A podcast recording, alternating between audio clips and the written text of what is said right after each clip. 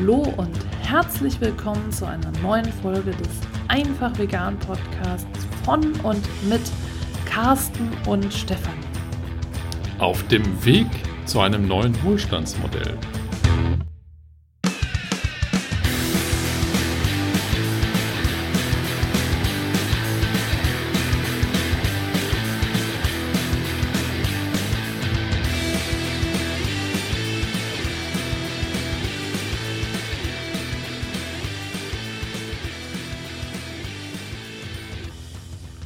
In dieser Folge kommen wir diesem neuen Wohlstandsmodell schon sehr nahe, denn Carsten hat das Buch Degrowth, Handbuch für eine neue Ära gelesen und möchte es dir und mir heute hier gerne vorstellen. Also Carsten. Du hast meine Einleitung kaputt gemacht. Tja.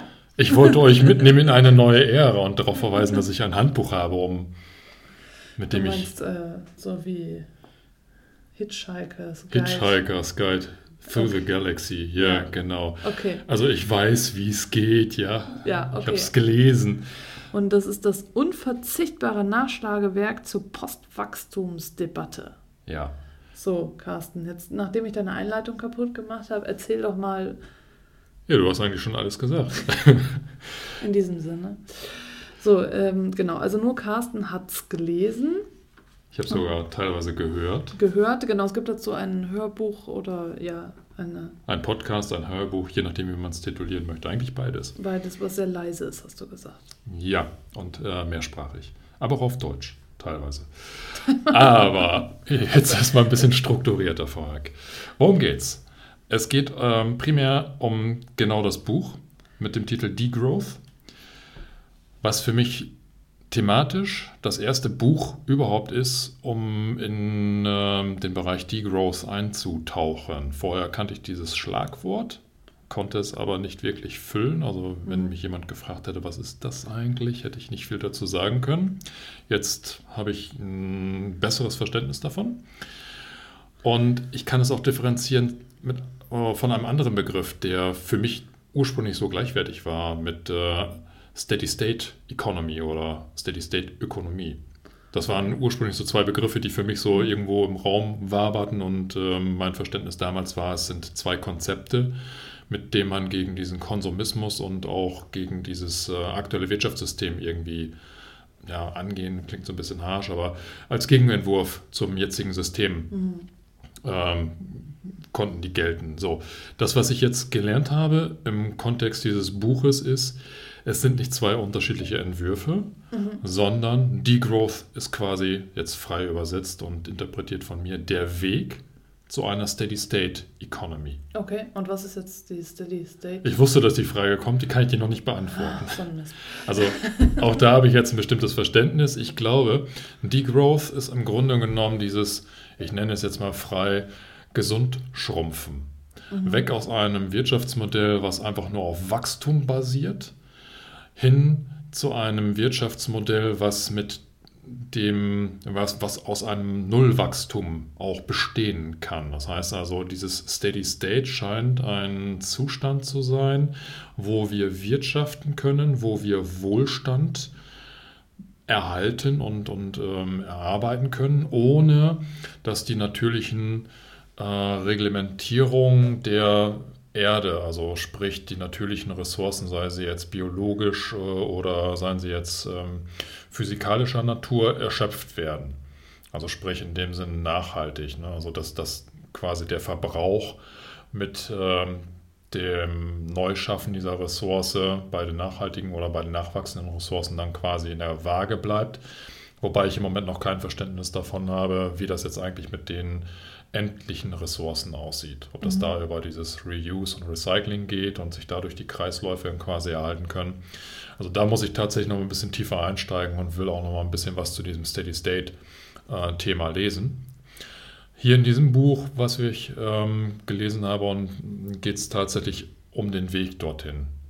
So, und das ist quasi über dieses Degrowth. Und ähm, ich habe halt festgestellt, dass Degrowth eigentlich ein, ähm, ja, so, ein- so ein Wolkenbegriff ist, der stark interpretiert werden kann, wo viel dazugehört. Also es ist kein wirklich so stark abgegrenzter Begriff, dass ich sagen kann, hier ist die alleinstehende Interpretation, mhm. sondern das ist ein Konglomerat aus ganz vielen Überlegungen, Initiativen, ähm, Anwendungsbeispielen etc. pp. Das, das lässt sich alles so in, in den Bereich der Degrowth-Thematik oder auch Degrowth-Bewegung mit mhm. reinbringen. Ich habe in irgendeinem Kapitel, und ich weiß nicht mehr welches, aber ähm, ich glaube im hinteren Teil des Buches tatsächlich einen Passus gefunden, der der Beschreibung, was ist Degrowth oder ähm, eigentlich am nächsten kommt.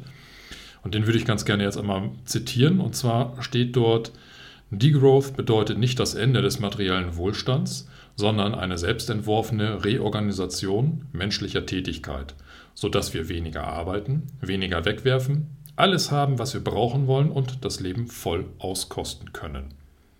Das soll so ein bisschen die Angst nehmen, dass wenn man jetzt sagt, hey, verzichtet auf Wirtschaftswachstum, ja. dass dann viele Leute erstmal panikartig schreien, oh mein Gottes Willen, willst du uns wieder in die Steinzeit zurückkatapultieren, dass wir in Höhlen leben. Ja, also das will die Growth eben nicht. Die Growth will ähm, Wohlstand auf ein für alle Menschen akzeptablen Niveau erhalten. Allerdings so, dass ich eben tatsächlich ja, den Planeten nicht mehr zerstören muss, dass ich auch mit einem Planeten auskomme ne? oder dass wir mit einem Planeten auskommen. nicht nur du, okay. Ja, genau. Ich bin für wen ist denn das Buch? Ähm, das Buch ist für alle, die ähm, auch das Gefühl haben, dass mit diesem Wirtschaftssystem etwas nicht in Ordnung ist und eigentlich nach einer Alternative schauen. Mhm. Ja, wissen wollen, was, was kann es denn tatsächlich als alternative Möglichkeiten geben. Das geht so ein bisschen äh, in die Thematik, die auch in dem Film Tomorrow zu sehen war oder Transition Towns. Ähm, das sind so, so Themenbereiche, die, die passen in dieses Degrowth exakt rein. Ähm, Voices of Transition. Ne? Voices of Transition, genau. Das ist im Grunde genommen alles auch Degrowth-Bewegung. Das sind ja, Personen, die, okay. die genau so Gegenpole bilden wollen oder auch Utopien versuchen auszuleben, ähm, die wegzielen von dem jetzigen System. Und ähm, wenn du, liebe Hörerinnen, liebe Hörer, irgendwo feststellst, das ist so dein, dein Interessengebiet oder du hast dort Interesse, dann ist Degrowth etwas, womit du dich auseinandersetzen solltest. Dieses Buch speziell ist jetzt kein direkter Wegweiser. Es heißt zwar im Vorne, es ist ein Handbuch für eine neue Ära. Es ist aber eher beschreibender Natur. Also es sind ähm, 52 Kapitel, wo, nee, 53, Entschuldigung, 53 Kapitel, wo jedes Kapitel einen Begriff erklärt. Also es ist quasi so ein Nachschlagewerk. Okay. Ich will jetzt nicht sagen Lexikon, aber kommt dem schon recht nah, ähm, wo jeder Begriff, ich sag jetzt mal so auf zwei, drei, vielleicht vier DIN A4 Seiten nochmal mit Leben gefüllt wird. Und zwar von einem Autor, der sich mit diesem Thema auseinandergesetzt hat. Das heißt also, im Grunde genommen ist das jetzt eine Aufsatzsammlung von 53 verschiedenen Personen, die in ihrer Summe alle der Degrowth-Bewegung angehören oder nahestehen. Okay. Und die halt Konzepte, Ideen, Theorien oder auch praktische Umsetzungen einfach beschreiben.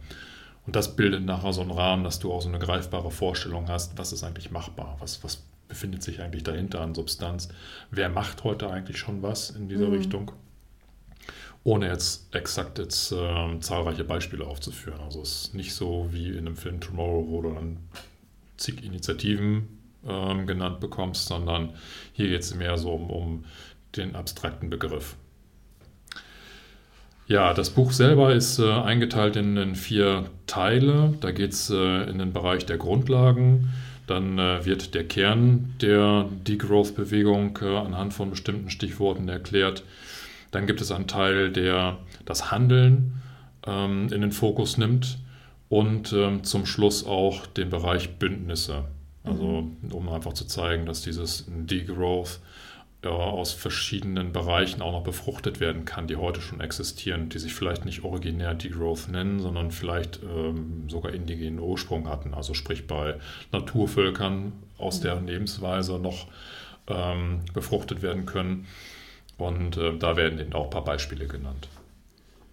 So, um dir mal so ein Verständnis dafür zu geben, ich werde jetzt nicht alle 53 Begriffe oder Kapitel vorlesen, das, das äh, würde den Podcast überfüllen.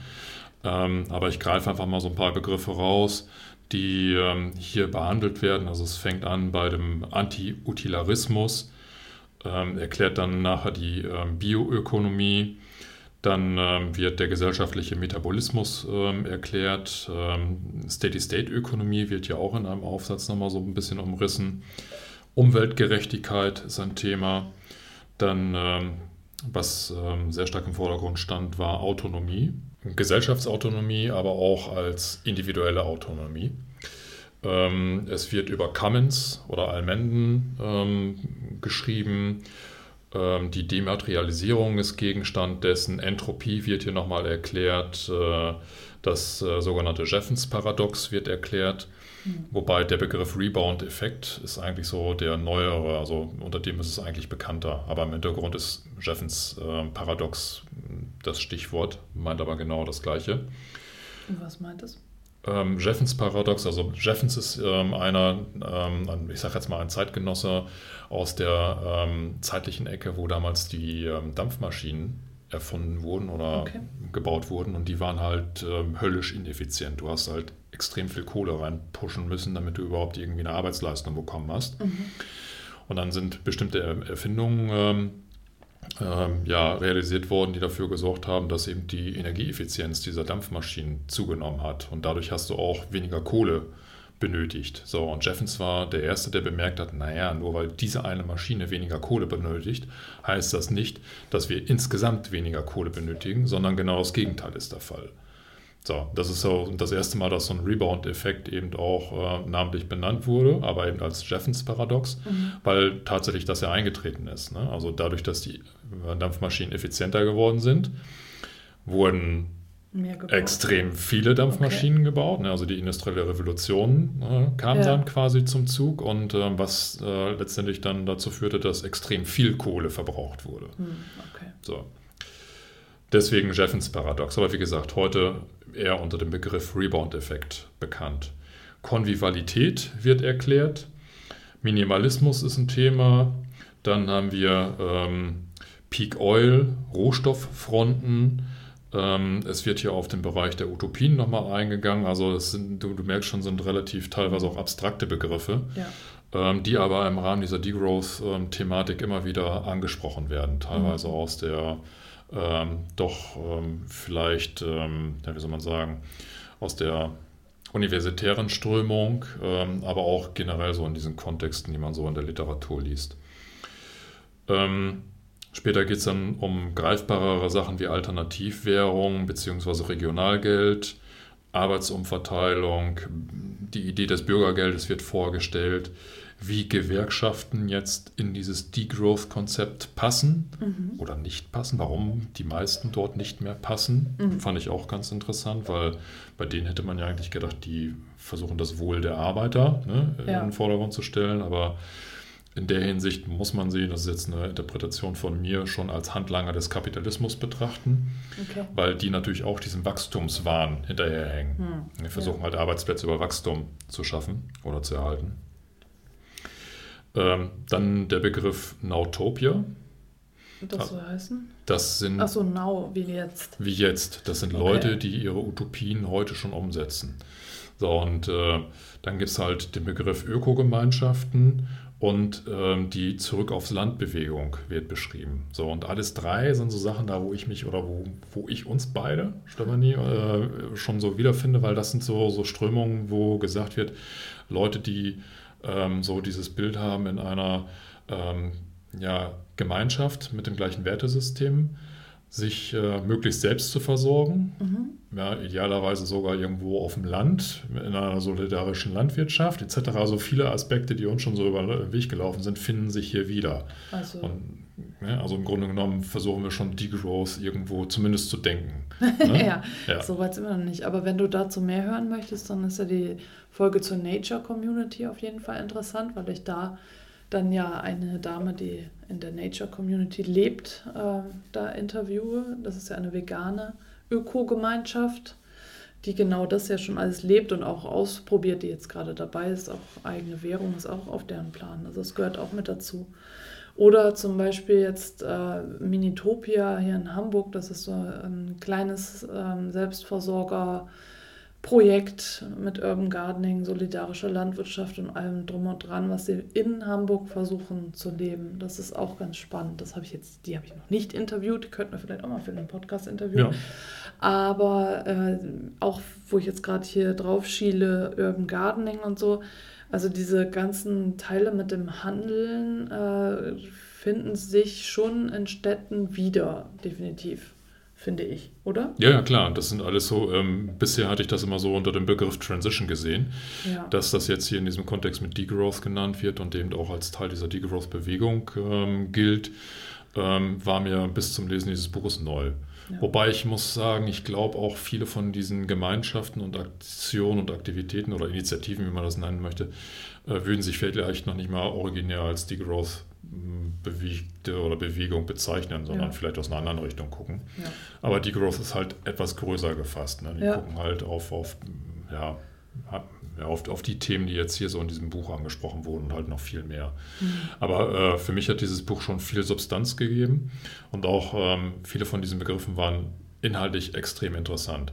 Und ich muss sagen, auch großteils wirklich sehr allgemeinverständlich geschrieben. Mhm. Da haben die schon okay. drauf geachtet. Es sind so zwei, drei Bereiche, die könnte ich jetzt noch nicht mal benennen, aber da hatte ich so den Eindruck, okay, das wird intellektuell jetzt echt anspruchsvoll. Ne? Da musst du schon so ein bisschen Philosophie oder Soziologie studiert haben. Ne? Da wird so eine Fremdwortschlacht wieder durchgeführt. Ähm, aber alles andere ist halt äh, wirklich so, ich sag jetzt mal auch äh, populär wissenschaftlich dargestellt, dass ja. auch äh, jemand, der vorher noch keine Berührung damit hatte, das äh, locker durchlesen und verstehen kann. Genau. Dann ist da noch ein vierter Teil, Bündnisse. Ja, Bündnisse, das äh, geht halt auf, ähm, ja, wie soll ich das sagen, auf Strömungen, ähm, oder Gesellschaftsmodelle ein, die heute schon existieren. Also mhm. in äh, Südamerika ähm, gibt es dieses Buen Vivir oder Vivi, also keine Ahnung, also ja. gutes Leben halt übersetzt. Ja. ja. Ich weiß jetzt nicht, ob das jetzt äh, Portugiesisch oder Spanisch sein soll. Das kommt so aus diesem indigenen Sektor, mhm. ist aber auch kein für sich stehender äh, Begriff, sondern ähm, je nachdem, in welches Land und in welche äh, indigene Richtung man schaut, äh, wird es immer inhaltlich ein bisschen anders gefühlt. Aber das okay. Grundkonzept ist halt eben äh, schon der Degrowth-Bewegung relativ nah, weil es dort darum geht, im Einklang mit der Natur, im Einklang mit der Gesellschaft zu leben, mhm. sich ganz klar gegen Wirtschaftswachstum auszusprechen. Ja. Und das ist interessant, dass teilweise einige südamerikanische Regierungen dieses äh, Konzept des guten Lebens mit in ähm, ihr, ich bin mir nicht sicher, ob es sogar die Verfassung ist, also einen sehr, sehr hohen Stellenwert im Staat angesiedelt mhm. haben, die sich damit dann ganz klar gegen dieses internationale Wirtschaftswachstum und gegen diese Globalisierung dann stemmen wollen. Ja. Na, ich hoffe, die halten durch. Also ist natürlich dann auch ein riesiger Druck von außen da. Aber äh, das wusste ich vorher nicht. Ich habe immer gedacht, Globalisierung und Kapitalismus ist quasi mhm. überall. Ja, und das ist halt so eine Kolonialisierung ne, des westlichen Denkens und da kann sich halt keiner vor feien, aber diese Gesellschaften versuchen sich dann halt schon mit, mit ihren traditionellen Werten dagegen zu halten und das eben auch bis auf Regierungsebene dann so im Staat dann wiederzufinden. Ja, das ist auch in ähm, Die grüne Lüge von Katrin Hartmann, ist das also in dem Buch zum Film. Äh, da beschreibt sie auch solche Gesellschaften. Also wenn dich das noch weiter interessiert, dann hör dir auf jeden Fall auch nochmal die Folge zur grünen Lüge an und lies vielleicht das Buch oder schau den Film, weil äh, das da auch mit vorkommt. Und Eiko ähm, hatte das ja auch erzählt in, ihrer, äh, in ihren Reiseberichten, sage ich jetzt mal, zu ihrer Reise Earth Humanimal mit Peter zusammen was sie da für Projekte auch äh, sich angeschaut haben. Und dann eben auch jetzt, wo sie in Sadhana Forest India ist, das sind ja auch alles Projekte, die jetzt schon solche Gemeinschaften leben. Ne? So, also das heißt, das sind auch schon, es geht ja auch unter dem Begriff Ökogemeinschaft, nur eben international und nicht hier in Deutschland. Ne? Genau. Mm. Interessant fand ich so den, den letzten Absatz, da geht es um Ubuntu. Ja. So. Was wir so als Betriebssystem kennen. Ja, aber bisher ausschließlich als Betriebssystem und deswegen war ich da schon so ein bisschen, hä, wieso taucht denn der Begriff jetzt hier mit Degrowth auf? Also das ist tatsächlich so eine Philosophie aus ähm, Südamer äh, Südafrika, Entschuldigung, nicht Amerika, sondern Afrika, die ähm, dort von den ähm, Kolonialvölkern so ein bisschen unterdrückt wurde, aber nie ausgestorben ist, ähm, die aber auch dieses Prinzip des, des äh, Gebens und des Nehmens dann äh, ähm, ja, zum Gegenstand hat. Und im Grunde genommen ähm, ja, ich kann es jetzt schlecht umreißen, weil ähm, ich müsste jetzt den kompletten Absatz vorlesen, mhm. um dieses komplette Konzept äh, verständlich zu machen. Aber es ist halt ähm, äh, eher so eine soziale Bewegung oder soziale Philosophie. Ne? Also auch eben abseits von, von diesem ganzen Wachstumsdrang und, und äh, Kapitalismus, äh, ähm, den wir hier in, in der westlichen Welt quasi als Normalzustand wahrnehmen. Ja. Und das war wirklich interessant, aber zu sehen, dass da ein Ursprung hinter sitzt, der jetzt nicht einfach nur, ah, da hat sich ein toller, äh, jemand einen tollen Namen für ein Betriebssystem ausgedacht, ja. sondern äh, wahrscheinlich was andersrum. Ne? Ja. Der hat dann, weil das Betriebssystem ja eben auch frei ist, Open Source, ja. die Philosophie zugrunde gelegt. Ne?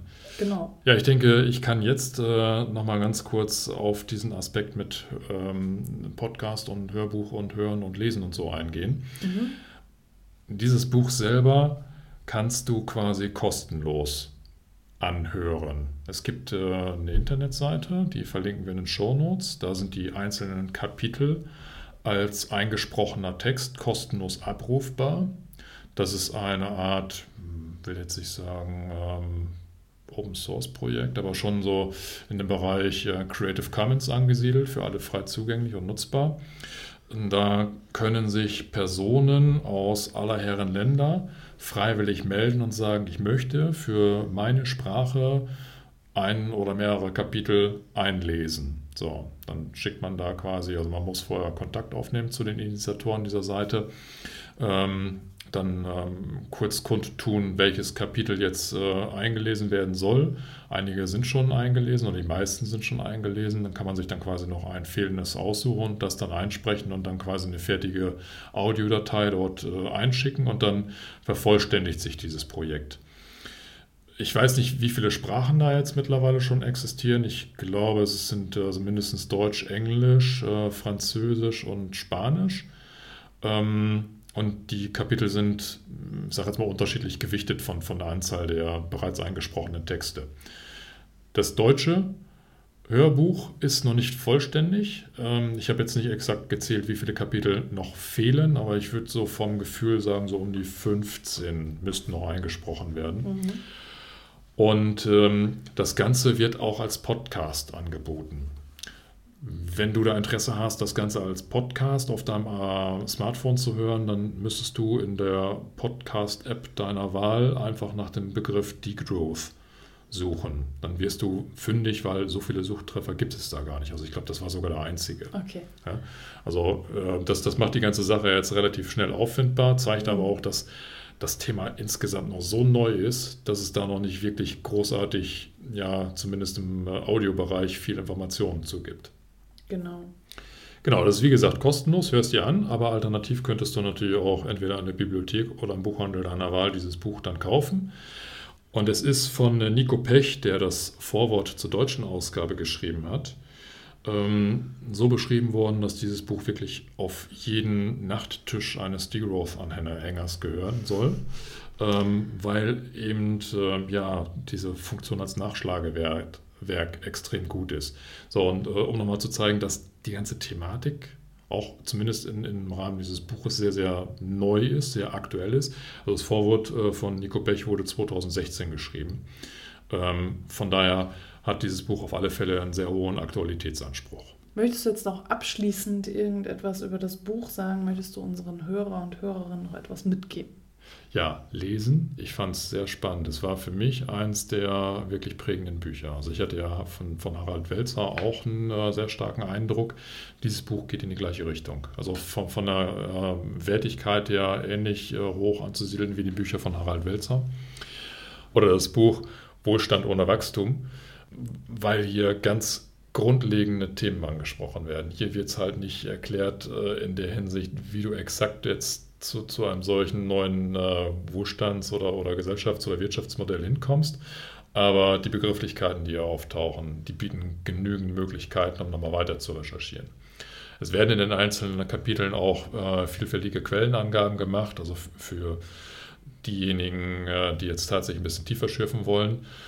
ähm, gibt es da genug Futter. Wobei das dann alles wieder fremdsprachig ist. Also vornehmlich erstmal englischsprachig, mhm. ähm, aber auch ähm, durchaus aus dem Internet äh, beziehbar. Ähm, nur eben auf dem deutschsprachigen äh, Markt, ähm, glaube ich, gibt es tatsächlich nicht so viele Bücher, die das Thema Degrowth als Gegenstand haben. Und deswegen ist das jetzt quasi so eine Art Leuchtturm.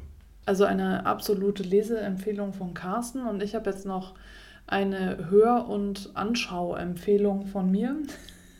Ich war nämlich im Radio, hey. äh, Deutschlandfunk Nova, in einem bahnbrechenden fünfminütigen Beitrag. du kannst dir das sehr gerne anhören. Ich verlinke das auch in den Show Notes. Und in einem etwas längeren Beitrag habe ich mit Rosa von Happy Vegan Mom über das Thema vegan kritisches Umfeld, wie gehe ich damit um, gesprochen. Das ist ein Video-Interview auf YouTube im, in ihrem YouTube-Channel erschienen. Beides verlinke ich auch in den Show Notes und ich freue mich, wenn du mal reinhörst oder reinschaust. Vielleicht nimmst du da ja noch das ein oder andere mit. Und dann möchte ich natürlich jetzt auch nicht diese Folge beenden, ohne mich zu bedanken bei unseren super treuen, tollen Steady-Unterstützern hey. und Unterstützerinnen. Ja, vielen Dank. Dankeschön. So, jetzt haben wir tatsächlich mal ein schweres Thema wieder bearbeitet. In kürzester Zeit? In absolut kürzester Zeit. Ja, man verzeihe mir meine Monologe. Und äh, damit die noch nicht äh, und damit die nicht noch länger laufen, schließe ich jetzt mal. In diesem Sinne. In Hamburg sagt man Tschüss. Und bis zum nächsten Mal.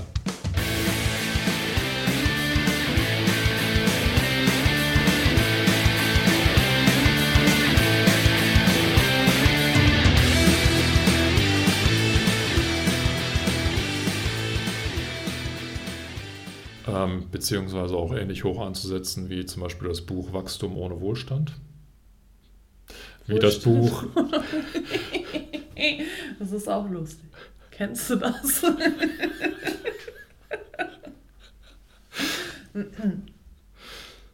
das war